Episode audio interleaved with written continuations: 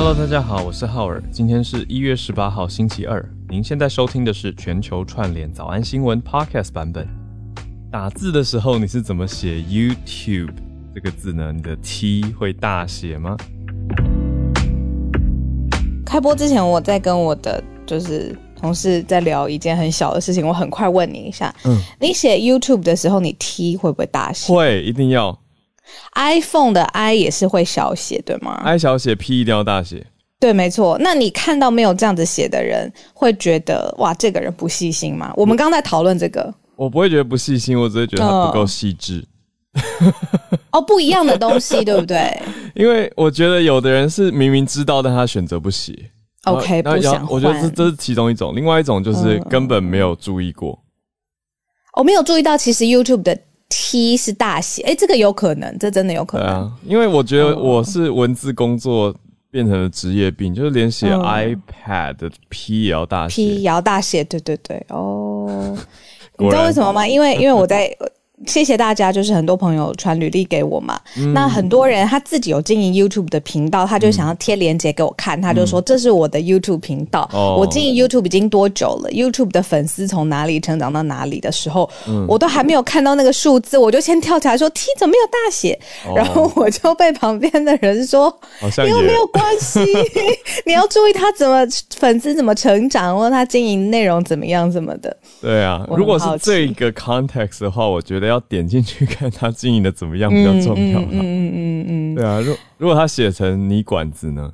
哈，你直接没直接没听过。哦哦，你的管子哦，你你管子呃，我会觉得以后我们会花比较多的沟通成本，这个也是真的啦。嗯嗯，语言不太一样。那每次老高都说 YouTube 吧，呃呃，对啊，他每次都说你看这个 YouTube，还有之前有一些 You You YouTube，真的有对很多，变成蛮可爱的，好吧？那就我只能说大家都有自己的语言喽。对不对？可以沟通就好，瞬间标准变很低。iPad Pad P 也是大写。我觉得这是我对自己的要求啊，因为对，而且甚至你知道吗？有我有的朋友，他们是文字细节到，他们说只要是英文呢，因为是半形，所以你在中文当中夹杂英文的时候，要先空格，空半形的格，不能空到全形格。这个严格，这个我觉得超级细，超级细。哦，OK OK，我觉得就是看我有没有肚子饿，不肚子饿的时候呢，就 认真的改，把每一个地方都细致到啊，这个这个肚子饿的时候就随便啦，先把事情手中事情结束，赶快重新找食物。我我我后来都说我是做口译的，你知道吗？不管文字了，用讲的。原来酷啊，好啊。对啊。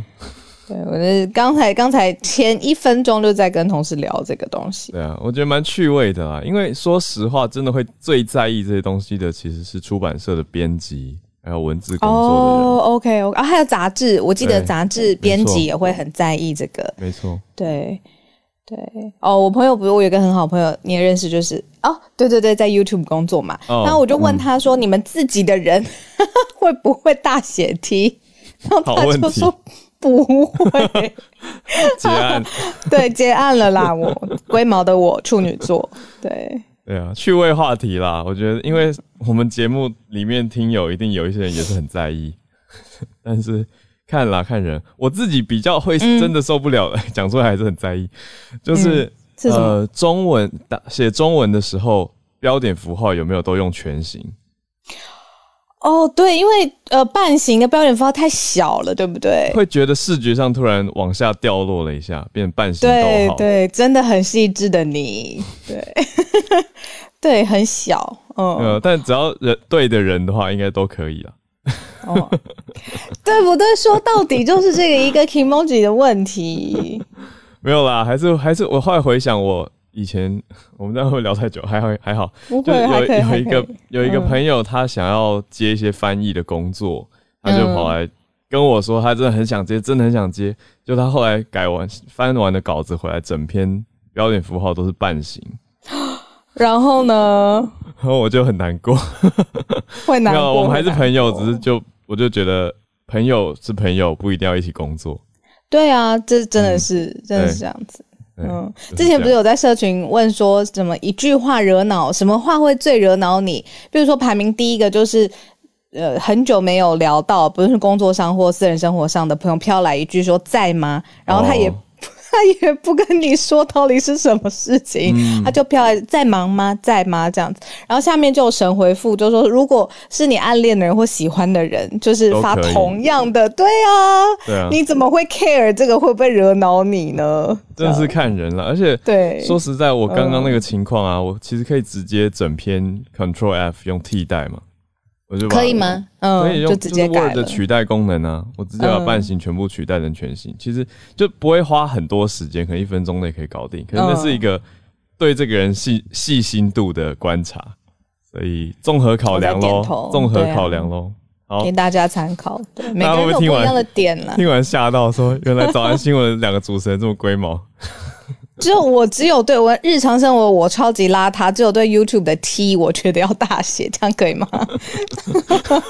好像很难相信，比例很难相信这件事情不符合比例原则。嗯，好吧，好好好，来我们来整理一下今天的几则消息。来了来了，那我们今天的几则重点消息整理呢，蛮丰富的，蛮多不同的地方。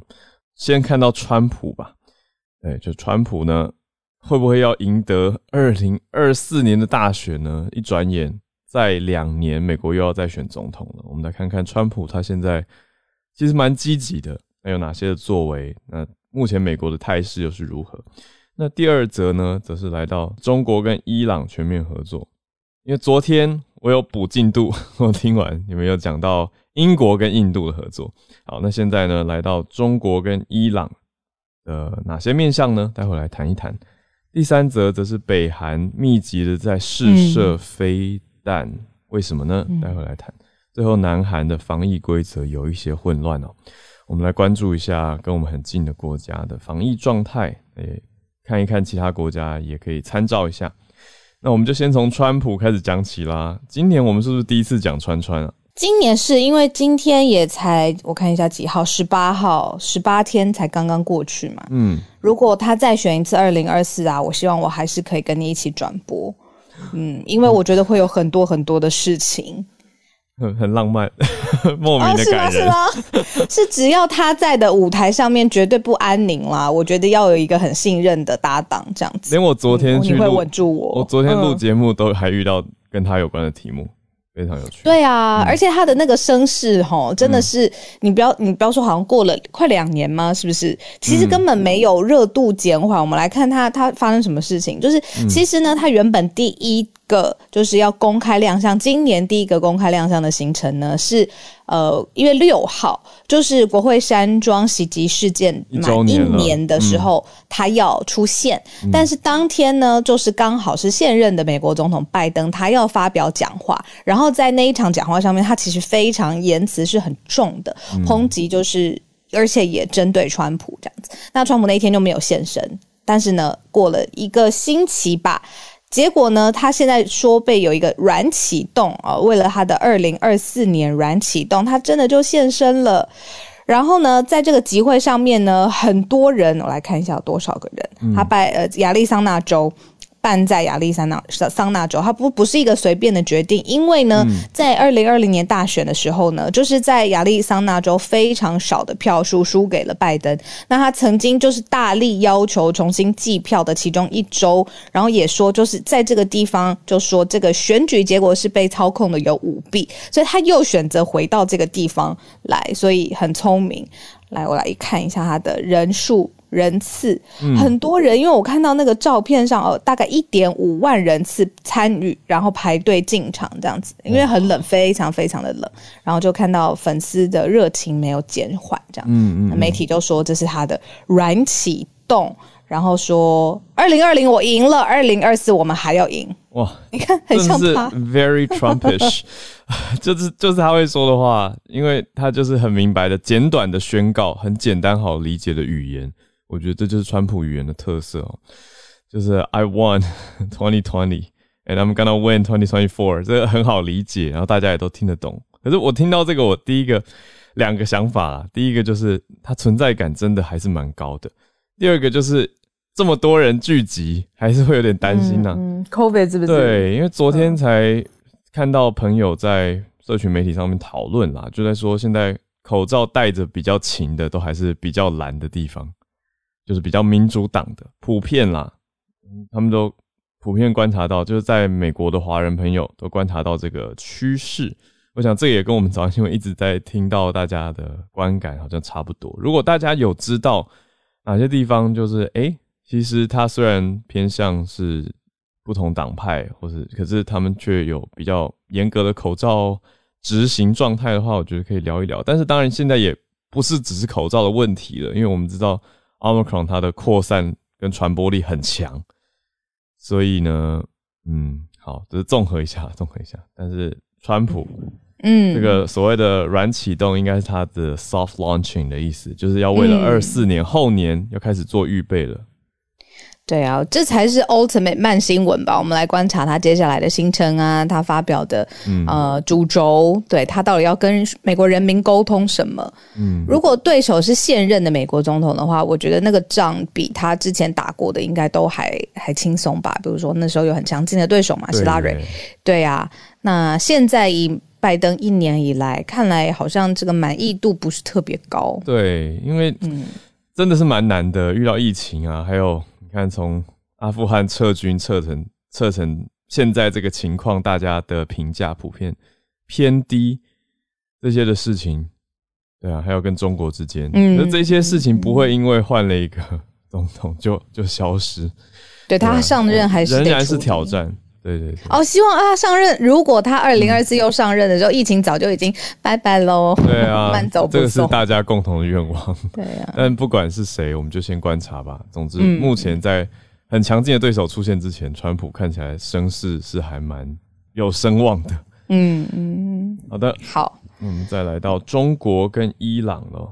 你知道我每次啊，早安新闻在讲，比如说中国的盟友跟美国的盟友，我脑袋都会浮现一个画面，就是我以前很小的时候会跟我爸爸下五子棋或者是围棋，嗯，那它就是有黑白两两种不同的棋子嘛，有的时候乱收的时候，你第一步就是要把黑色分一边，然后白色分一边，你才有办法好好下棋。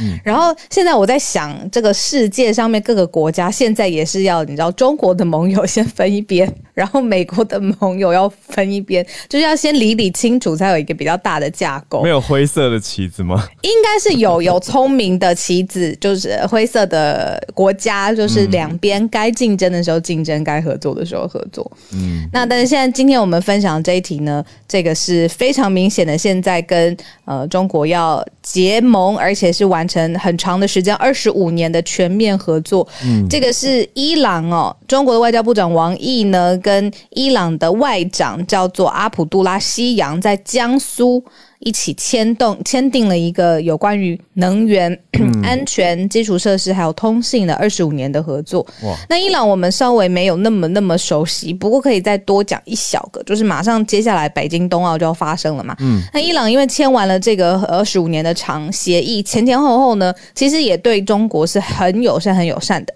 例如说，在这个冬奥上面。这个阿卜杜拉西扬就是外长，伊朗的外长，就是说，一方会坚定支持，中方也会非常成功的举办北京冬奥会，而且会积极来出席开幕式，还有整个赛事，这个也是很重要的表态。嗯，所以就是说，除了二十五年长期的合作之外，呃，在马上要迎来的北京冬奥上，伊朗也已经表态了，就是正式支持，而且会全程参与。嗯，这是一个很明白的表态。可是这一项。协议的细节蛮神秘的，其实没有什么大家可以掌握到的。目前我们这边只看到《纽约时报》，它算比较大胆的引用了一份两年前的文件哦，是一份有人哦，他们应该是可靠的来源泄露给《纽约时报》的一项协议的草案，也就是跟现在有可能不同，可是大方向应该理论上不会相去太多的草案。那根据这个草案来说的话呢，里面提到的是到底在合作什么呢？就是伊朗对中国会有定期的石油供应，这个也是蛮大的一个重点哦。那讲到伊朗，我们节目上提过的，当然就是美国对于伊朗的之前一八年的时候，川普那个时候有重新的单边制裁嘛。那美国就比较对伊朗又又采取比较严格的角度。那美国跟伊朗的核协议谈判，则是目前有点悬而未决，还没有办法重回。但是现在看到是中国已经抢先跟伊朗有这样的协议。当然，这次的协定当中并没有很明白讲到说是核协议，所以大家也没有用这个标用这个词去讲，而讲到比较多是广泛的概括到能源安全跟基础设施还有通信这些面向上。不过二十五年真的是很长远，影响也会很长久，真的是超级超级慢新闻，我们要在一起去看看。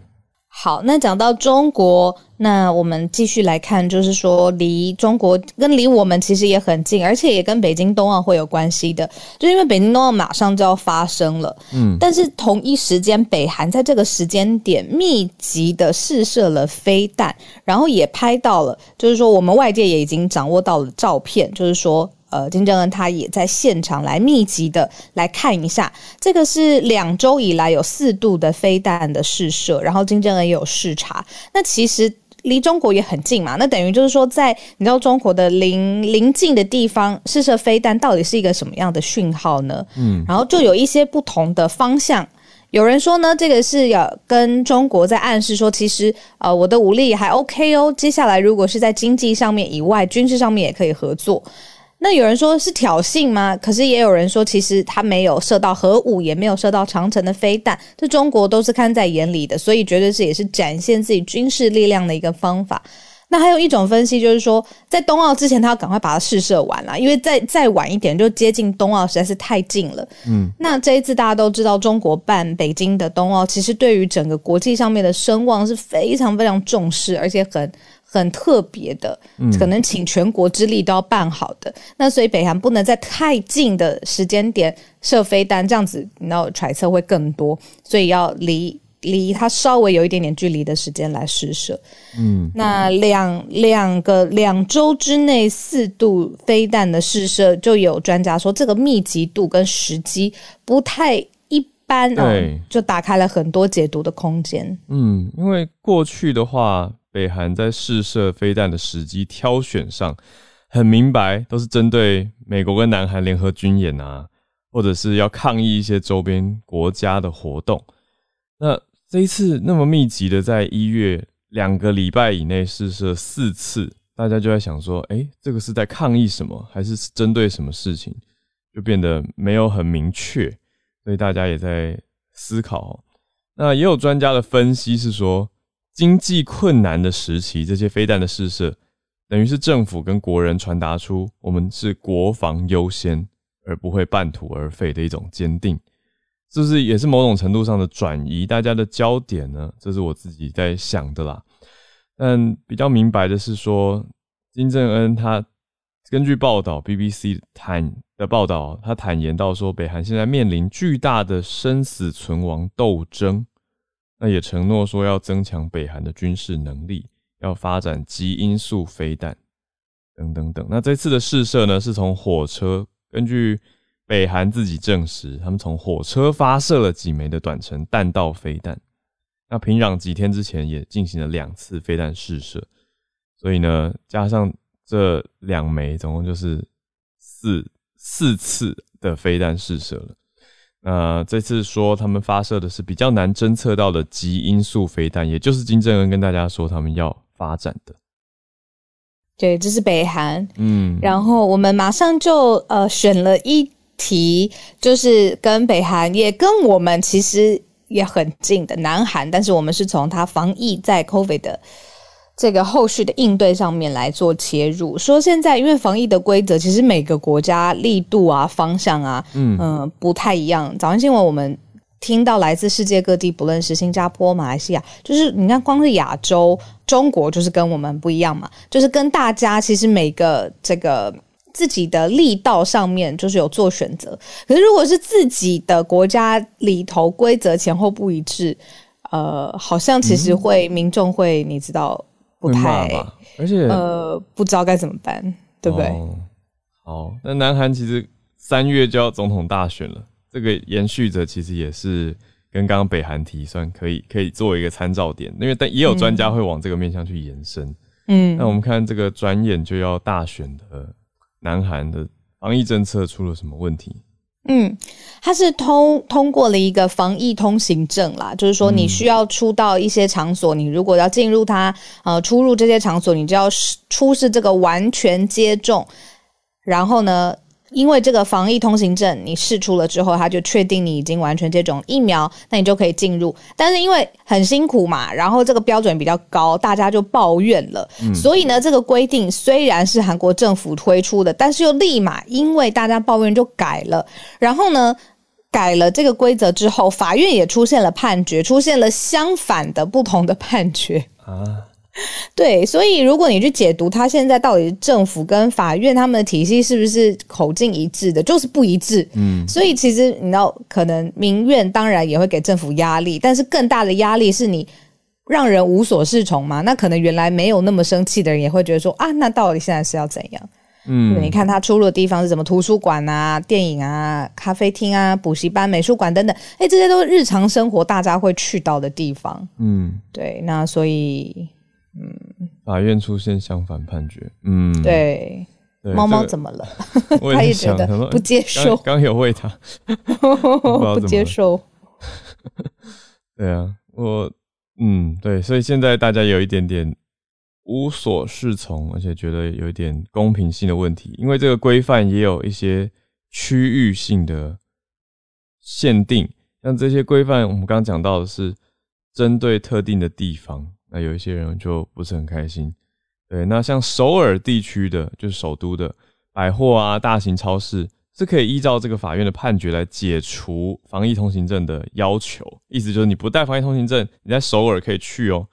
可是还是有一些地方受到规范啊，那他们就觉得不公平。为什么那些商家可以营业，他们生意不会受到影响，但是我们却会呢？对，这蛮蛮容易可以想象是大家会不平的。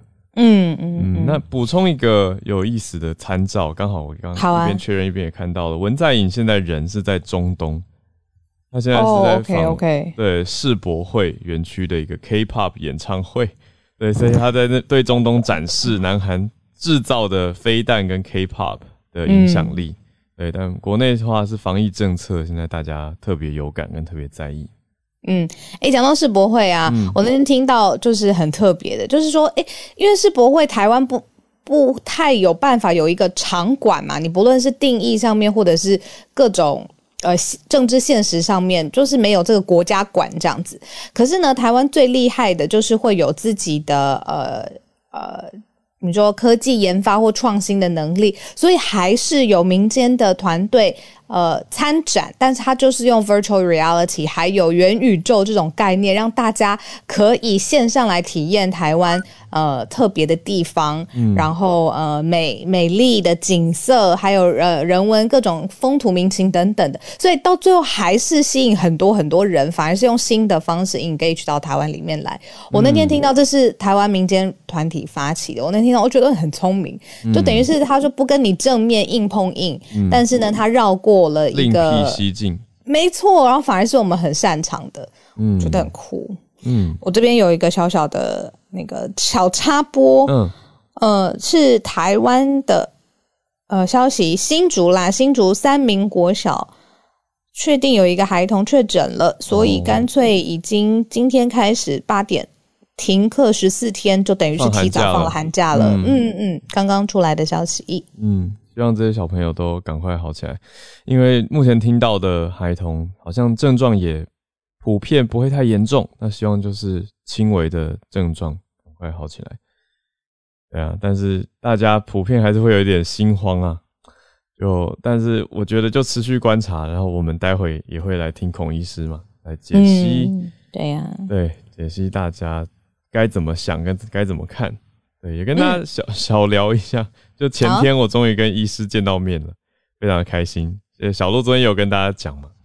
对啊，我觉得很有趣诶，因为刚好我跟医师到我们约定餐厅的时间差不多，对，一秒相认，就 很有趣。因为我们等于通了一年的话嘛，某某个程度上，对不对？就是对，讲了一年了。所有在串联的朋友，常常上来的大家，就觉得非常有熟悉感。天哪，哎，真的马上。二月三号就一年了，对呀，对，所以就一秒相认，就很有熟悉感，很有亲切感，很有趣。好，那我们刚刚整理了美国、中国、伊朗、北韩、南韩的消息，是不是差不多？也今天差不多，差不多，让大家一起来聊聊。对啊，那进到全球串联的时间，已经先把 Charles 老师邀请上来了。是分享一个啊，刚公布的消息，就是中国二零二一年的 GDP 增长啊，大概百分之八点一，是从啊，就是年增率。那这个数字看起来蛮亮眼的，但也高于就是中国政府年初所要追求的百分之六以上的目标。嗯，但是我觉得这个就两个方面来看的话，或许没有表面上看起来那么令人惊艳呐。那不过这个也是蛮有意思的。第一个因素动就是因为呃低基期的因素。那大家如果想到二零二零年因为新冠的因素嘛，那中国在二零二零年的 GDP 成长率只有百分之二点二。那所以说，就是二零二一年在呃，从是从一个比较低的一个基准点开始来反弹，嗯，那就是看起来就会比较强劲。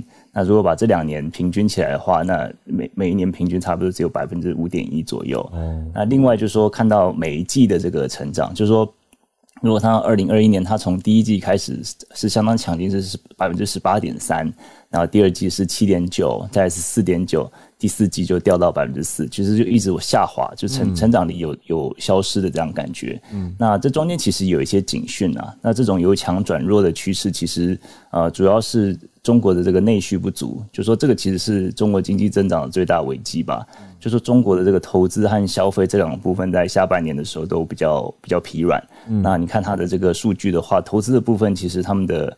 呃，恒大房地产造成的信贷危机，然后还有能源对一些瓶颈限制，然后所以说中国央行在十二月的时候，那时候降准又降息，也就是所谓的双降，对，不是双降牛肉，是双 double double 那个双降，然后就是在希望用比较宽松的这个货币政策来刺激国内投资的环境嘛。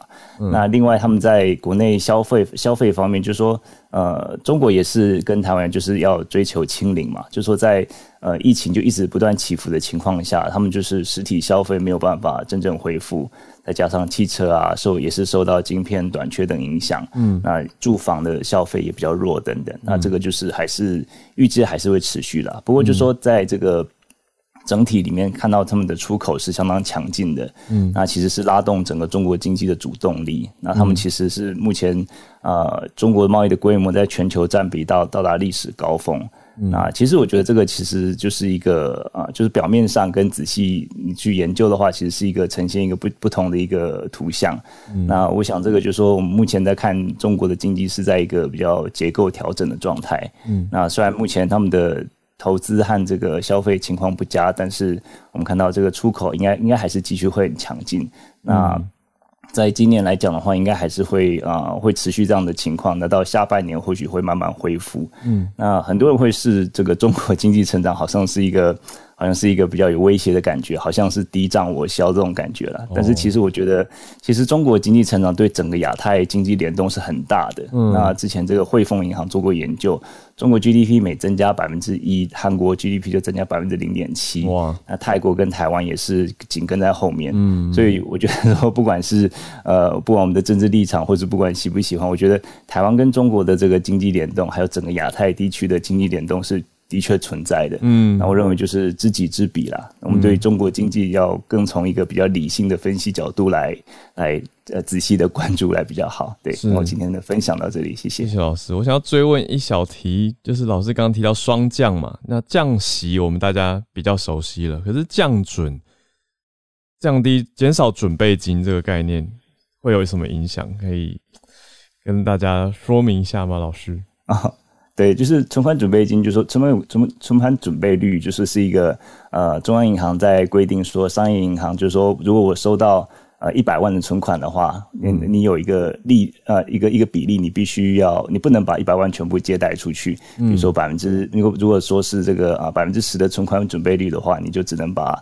九十万借贷出去，那也就是说，如果说你把这个比例降降低，从百分之十变成百分之五的话，嗯，你就可以借贷更多的钱出去。哦，那也就是说，你你降你是存款准备率，对对对，越低的话，你的这个钱会越多在市场里面流通。对，所以说它是降准又降息这样子。哦，原来如此，双降我终于学会了。不是只会双酱牛肉，对，不是双酱牛肉老师，对。不过我小小补充一个，老师刚刚中间快速提到的啦，就是如果我觉得两岸相比的话，台湾还不算清零，就台湾还是算不小心走向类似这样的想法，因为对岸实际上是呃执行更严格的筛检，他们比较明白还是偏向传统的清零，但是就影响蛮大的。那从 Q 三 Q 四这样看到，嗯。对这个对他们的这个消费，就是不只是一旦出现病例，他们就是不断不但是关厂，而且周边的很多商家都要跟着一起这个啊关闭，所以说也是造成他们中间这个实体消费的很多的这个冲击。对，谢谢 Charles 老师，大家对于中国经济的看点更全面。那我们再连线到芭比，这则是关于认真研究，就是乍看荒谬，但是又好像引人深思的搞笑诺贝尔奖。那这个奖项是由科学幽默期刊举办的，然后它的目的不是要讽刺诺贝尔奖，只是做了比较趣味方向的模仿。大家可以把它设定在就是让奇怪的知识增加了这边。嗯，那每一年的搞笑诺贝尔奖，它的典礼都是在美国哈佛大学的呃桑德斯剧剧场举办的，然后选的时间是在真正诺贝尔奖颁奖前不久。然后大家都很怕那种不管在典礼上或是婚庆场合上面，就是长辈很很冗长的那种。演讲心得，可是，在搞笑诺贝尔奖面不会发生，因为典礼虽然会让科学家谈他们的研究，而且还会让他讲两次，嗯，但是第一次给二十四秒讲解你的研究跟原理技术，嗯，然后第二次你只能讲七个字总结自己的研究，对，而且要让大家能懂哦，嗯，那去年的呃运输研究奖就是夺冠的是康奈尔大学的倒吊犀牛，因为我们通常犀牛在运输的时候通常都是侧躺，就是互相要趴下。但他们把十二头犀牛的头下脚上，就是绑住脚倒吊起来十分钟，想要知道如果用直升机就是让这样子去运输，会不会伤害犀牛的健康？因为非洲保育工作经常是需要将犀牛在不同的栖息地之间做转移，但是从来没有人研究过最基本的问题，就是麻醉过后的动物它的心肺功能在倒吊飞行的时候怎么会发怎么发挥作用？这样其实是很认真的研究。对，是很认真研究，但是结果显示这些犀牛反应好像还不错，因为甚至有证据可以显示说，这种倒吊运输的方式可以让犀牛侧躺，或者比就是比侧躺跟趴下还要更好。嗯，然后台湾其实有四次获奖记录，第一次非常经典，是在一九九五年的时候，由立法院获得了和平奖，他们的拳打脚踢就是证明了。在呃，立法院为了政策意见相左打架，比起发动战争，已经是将伤害降到最低，这样为国民谋谋福利的方式是有助于和平发展的。这样，然后每年的搞笑诺贝尔奖会收到就是全世界超过九千个新的提名，最后只选出十位。哇！然后举办到今年其实已经第三十二年了，因为但是他们因为呃每一年他都认为是新的开始，所以每一届的写法都是第几次的第一届。那嗯。今年的九月就会是第三十二次的第一届颁奖典礼，然后所以如果大家有兴趣的话，可以趁这段时间开始做研究，呃，不需要有过人的学经历或是相关科系也都有机会。那得奖之后可以立马变成亿万富翁，在一三年的时候颁给每位得主是十万亿的辛巴辛巴威元，哦，就是十兆的意思。对对对，但是折合台币台币是一百二十块啦。那这个专栏上面有可以测试，谢谢哦，可以测试看看你有没有获奖的潜力。嗯，有兴趣的朋友可以搜寻泛科学的网站观看。以上跟大家分享。谢谢芭比，我后来才转转一个脑筋想通，你说一一百兆的新巴威币，所以换算成台币是一百二十块。好，我觉得很有趣耶。我觉得这个是喜剧公司跟所有的行销企划小编。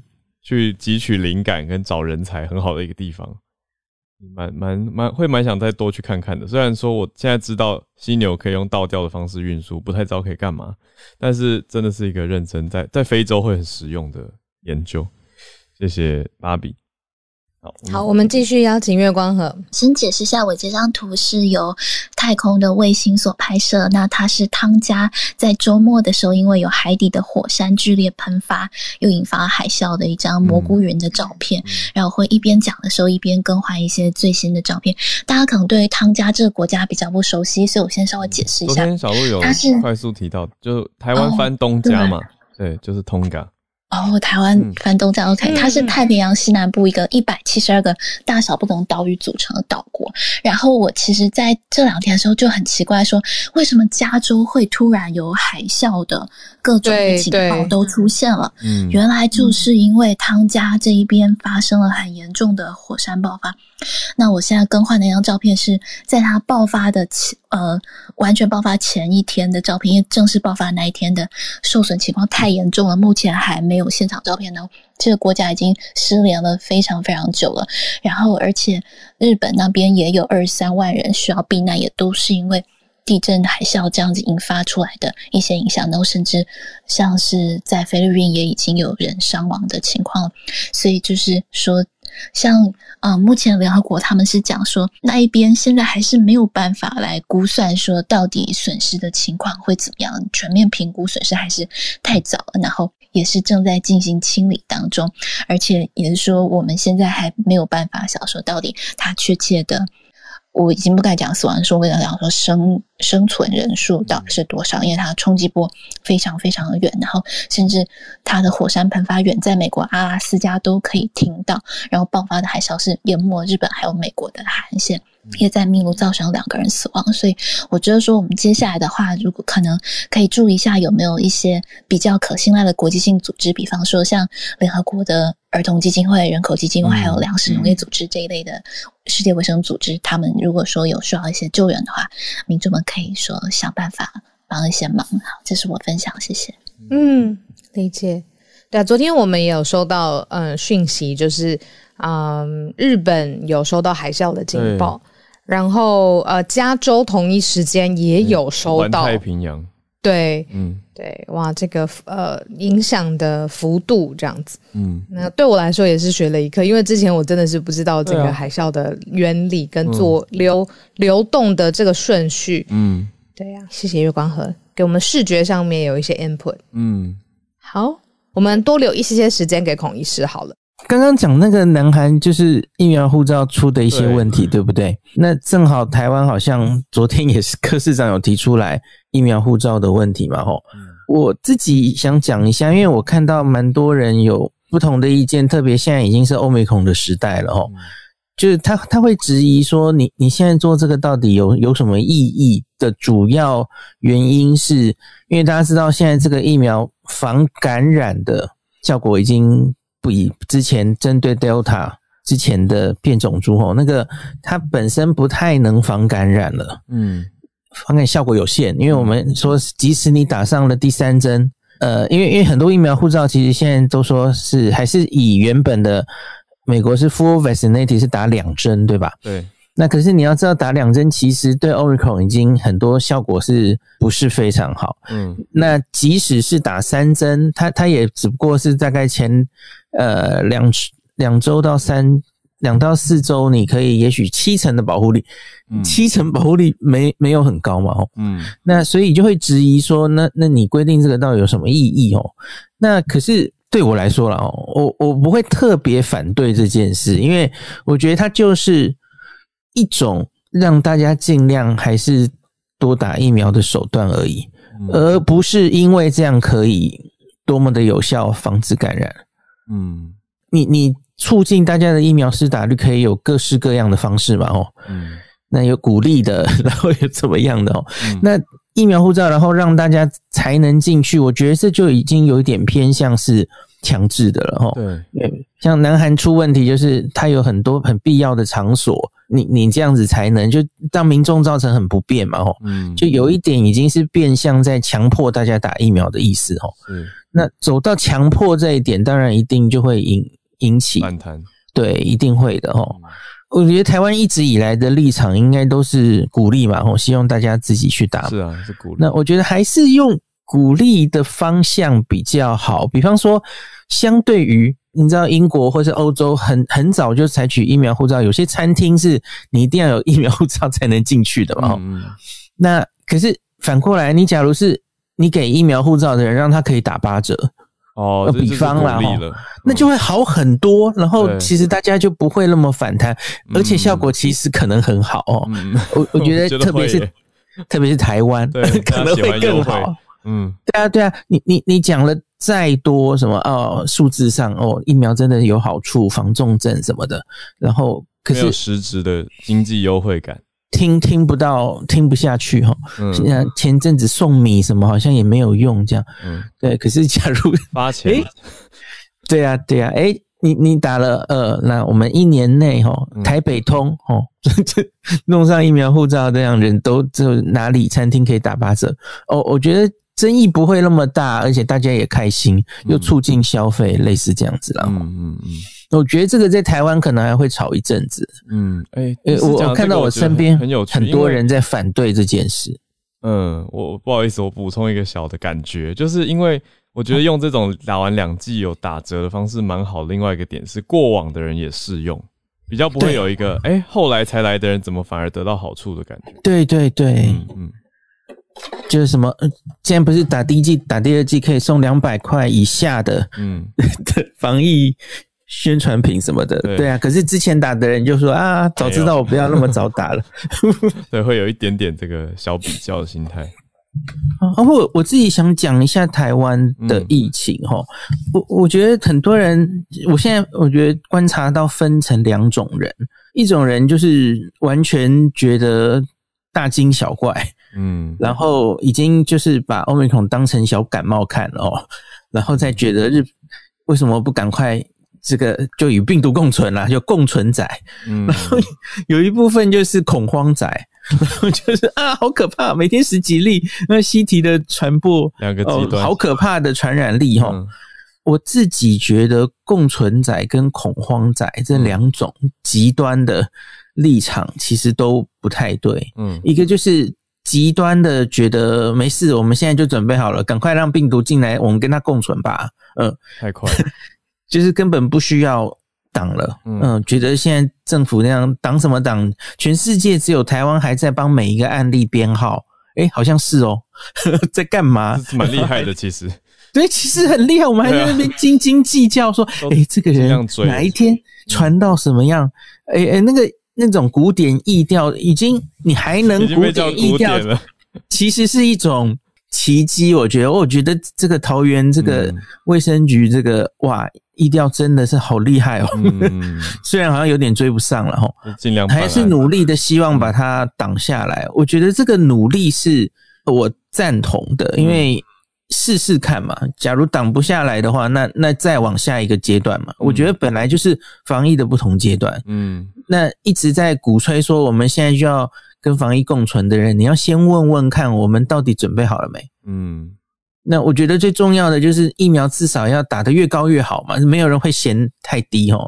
何况是我觉得很显然，我们第三季还正在打，打得不错啦吼，好像已经突破六 percent 了吼。嗯，那可是我觉得是。要打在重要的人身上哈，比方说重症高风险的人要打得够多，嗯，还有前线，前线就是呃可以多少挡下来一点嘛哦。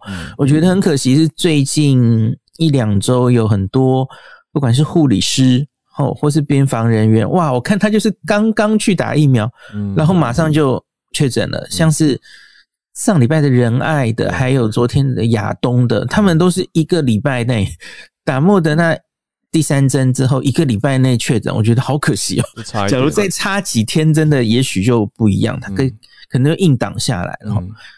那所以我觉得这里，呃，疫苗要打得够是一个准备，第二个准备是大家要民众的卫教要做好。嗯，这是整个防疫心态完全转过来，你要跟病毒共存嘛。然后下一步是欧米孔来的时候，轻症一定会很多。嗯。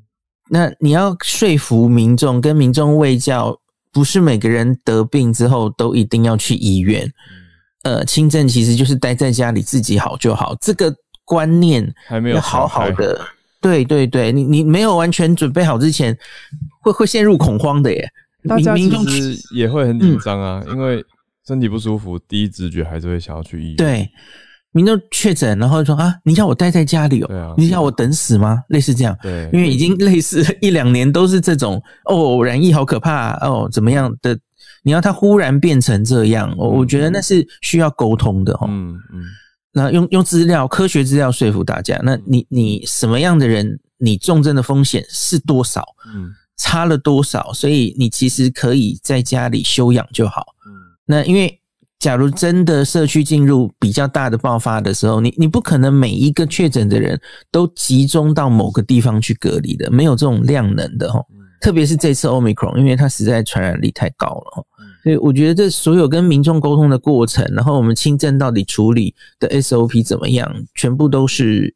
要慢慢准备的哦。最后讲一下，我觉得真的这一次的这个呃桃园的这个数字真的蛮吓人的哦。那可是可以安慰的是哦，昨天我们新增十七例嘛，嗯，可是其中有十四例都是西体相关，嗯，那所以基本上虽然我们现在案例好像稍微又多了起来哈，哎，等一下，我我不知道在海外的同同学们就听到我们啊。台湾十一例、十四例，你们在惊慌什么？是在惊慌哪一国的？还要上 升第三级了什么的？又要禁止餐厅内用的哦。国外可能会觉得台湾人在干嘛？就是大惊小怪。那基本上现在啦，只以台面上看到这些确诊的案例，至少都还可以拉出关联。来哈，很很厉害，都追得到哈。嗯，所以社区里还好，因为大家知道桃园，因为最近这些疫情，他们社区筛检站也是很努力的在验嘛。嗯，那桃园的医护人员一定是现在看到什么呃有什么呼吸道症状，也一定会多半会有一部分的人会加验，我不敢说全部了哈。嗯，都会加验新冠。那所以诶，好像。到目前为止还没有抓到嘛，所以我是不太赞成现在就升三级的因为虽然案例看起来吓人，可是好像还努力的至少让它维持在可以掌握的范围哈。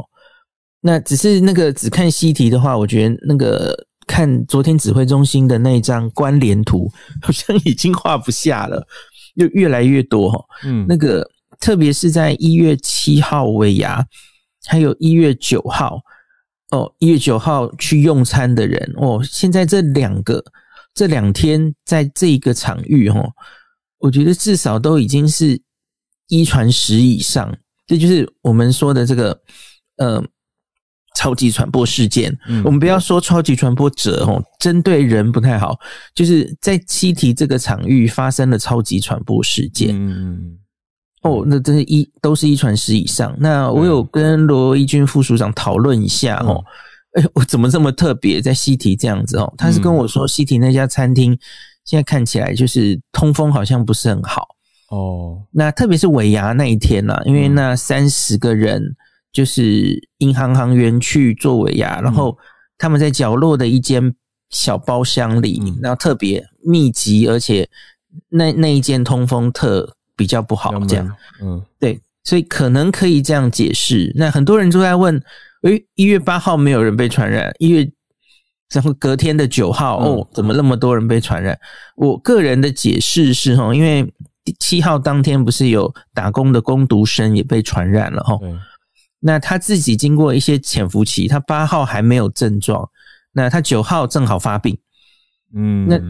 那个九号大概前后就是他自己的病毒量最高的时候，嗯，那所以因此就因为他外场嘛，他他需要在到处跑嘛，嗯，所以我觉得在这个过程中，然后可能就把病毒散出去哦，不管是呃，虽然戴口罩哈，那个病毒还是可可能可以露出来的嘛，对啊，然后在这个整个不通风的环境里，所以就让整个环境都有病毒的风险，嗯，那另外当然他会。送菜、收盘子等等，哦，嗯，那也也可能让病毒留在餐具上，用这样接触传染，或是他去上厕所，让大家去厕所污染的厕所，大家都去上，我觉得这全部都有可能是感染的原因了，哦，那只是就是让告诉大家，哇，那个餐厅真的是一个呃会危险，可能产生超级传播事件的地方，因为大家都是拿掉口罩吃饭的嘛，嗯。那有另外一个声音在说，会不会奥密克戎已经主要是以空气呃气溶胶传播？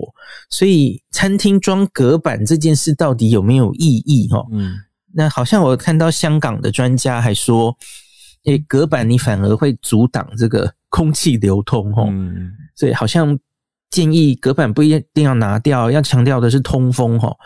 哎，可是浩伟，我们上礼拜有念一篇英国的研究，对，你记得吗？哦，嗯那个那篇研究反而觉得，其实还是近距离的呃飞沫接触可能比较重要，嗯，因因为那个比较远距离的病毒不一定了会活那么久哈。对啊，对，所以我我个人觉得隔板应该还是有一定的成分，因为它主要挡的是飞沫，嗯。而飞沫应该是传染的大众。嗯，嗯。所以我我个人是赞成还是要隔板，隔板那通风还是尽量要改善，大概大概是这样哈。嗯，那嘿，浩文，你觉得现在需不需要禁止餐厅内用？我觉得这两天好多人在讨论这件事情。哇，这个有啊，我们一些餐饮业的朋友也非常的痛苦，就嗯觉得他们嗯辛苦了。唉，这个是我我会觉得是不是先用鼓励打疫苗，就是刚刚讲的这个鼓励措施。对啊，我我前天推出一拉面店优惠，我也有点犹豫。嗯，我前一秒在说，哎、疫情好像严重啊，嗯下一秒就说，哎、拉面店有优惠哦。我觉得现阶段可能不用那么紧张啦。可是嗯像像桃园现在其实已经应该是，就是希望大家尾牙都禁止，对不对？嗯就先停掉，然后今年就改春酒这样哦。嗯桃园也许这样做 make sense，我觉得，因为桃园毕竟现在风险应该比较大。嗯那现在这个时点，那当然疫情可能会变很快，我不知道接下来会怎么做哈。嗯可是现在这个时点，我觉得应该是不需要紧张到全台湾都完全禁止餐厅内用这样子哈。嗯嗯嗯，那当然，我觉得你的公司自己比较抗胜，自己担心，就主动取消尾牙，当然我也不反对，可以理。解的。对。对对，对。啊，我倒是可以讲一个，我我毕毕竟不是工位专业人士，我没有这个包袱，我可以讲的个人想法，我会觉得大家要自己评估自己的健康状况，来评估一下自己去出入餐厅的风险，因为有一些脆弱族群，他如果去餐厅，他得到的话，后后续的反应跟风险相对是高的，对，但是如果相对是你比较呃。健康，我可以这样讲吗？就是如果年轻，而且又有打完疫苗的保护的话，那你还是有可能会得，可是就相对应该比较不会这么严重。理论上，对我觉得这些也都要纳入个人的决定跟考量里面。那至于要不要整体餐厅全部禁止内用，我的感受啦，或者观察下来，好像还没有到这个程度。可是大家如果自己看这些传播足迹，也要自己去判断。对，然后我觉得一样，就是大家可以比较放轻松一点应对这一次可能来的疫情哦。嗯那只要你自己准备好了，最大的准备好，当然就是你至至少至少两剂，最好三剂，你都打了之后，那然后你你身边的你，比方说像我家是三代同堂嘛，嗯家里的老母也也打了哈，嗯也做嗯做好准备了哈，嗯然后跟跟老妈叮咛一下，最近不要再常出入公共场所。嗯那能做的都做了，我觉得就放放松心心情哈。你到公众场所都扫码，你你万一被框列，可以很快知道，类似这样。就可是也也不需要紧张成什么样了哈。嗯那就就是继续下去嘛。那大家看世界各地哈，我昨天跟昨天开房的时候，Pauline 上来跟我分享一下哈。嗯诶，英国真的好像就是整个撑过去了。然后你看这两年来，他们身经百战哦。嗯然后，诶，这次的 Omicron 好像也撑过去了。然后，顶多其实就是口罩令再寄出来嘛。吼，从这这圣诞节以来，然后大家努力的也相对很乖的都去打了加强针。然后他们现在疫情其实已经在往下降，他们的边境管制早就已经又拿掉了，因为反正境内很多 Omicron 了嘛，我干嘛还要禁止境外移入？嗯就又某种程度根本已经恢复几乎是原本的生活了哈。嗯对，就是身经百战的英国，然后看着台湾十几例就在那边讨论，就是餐厅要禁止内用哈，我觉得有点嗯，真的是完全不同的状况，状况真的不一样啦。嗯，啊，不同不同的情况，从过去累积到现在的。对啊，不过谢谢医师，让大家不要鼓励大家不要变成共存仔，也不用变成恐慌仔。对，在中间的立场比较重要。这其实就是防疫的不同阶段而已。我们最终大家都会变共存仔，可是我们要做好一定的准备哦。那恐慌仔当然也是一定。A R 中的名言大可不必哦。我们现在对病毒了解更多了哦。那我们跟去年五月已经很不一样了，这样子。嗯，非常谢谢医师。呃，而且今天是一个很特别的日子，今天是医师的生日，所以要祝医师生日快乐。谢谢。对啊，我觉得有有台上的大家闪个麦，呃，医师生日快乐！谢谢医师今天生日还上来跟我们，谢谢大家，跟周杰伦同一天呢。真的，这个影响力都是一样的重要。就工位方面、防疫方面重要的消息跟一些解析，感谢医师，谢谢谢谢，生日快乐！对啊，谢谢医师。对啊，我们今天节目也就刚好在庆祝医师生日、祝医师生日快乐当中画下一个温暖的结尾。那大家就好好注意防疫健康，还有继续跟我们串联吧。哎，真的真的非常感谢医师，就一转眼就这样串联快要一年了呢。对啊，那我们今天的串联就到这边告了一个段落。九点零一分，我们明天早上继续跟大家串联在一起喽。那我们就明天早上再见了，大家拜拜。祝你生日快乐！谢谢你的收听。如果有任何想要告诉我们的话，都欢迎透过各种管道留言给我们。如果你也认同慢新闻的想法，做法跟理念的话呢，欢迎来订阅我们的节目，刷五颗星给我们好评鼓励哦。也欢迎分享节目，或者是小额赞助支持我们喝杯咖啡。如果有任何想要分享的消息或者是观点，也欢迎八点半的时候来 Clubhouse Live 加入我们，改一下你的 bio，举手就可以跟我们聊一聊，让大家听听世界各地的消息跟观点。我们继续保持串联，明天见，大家拜拜。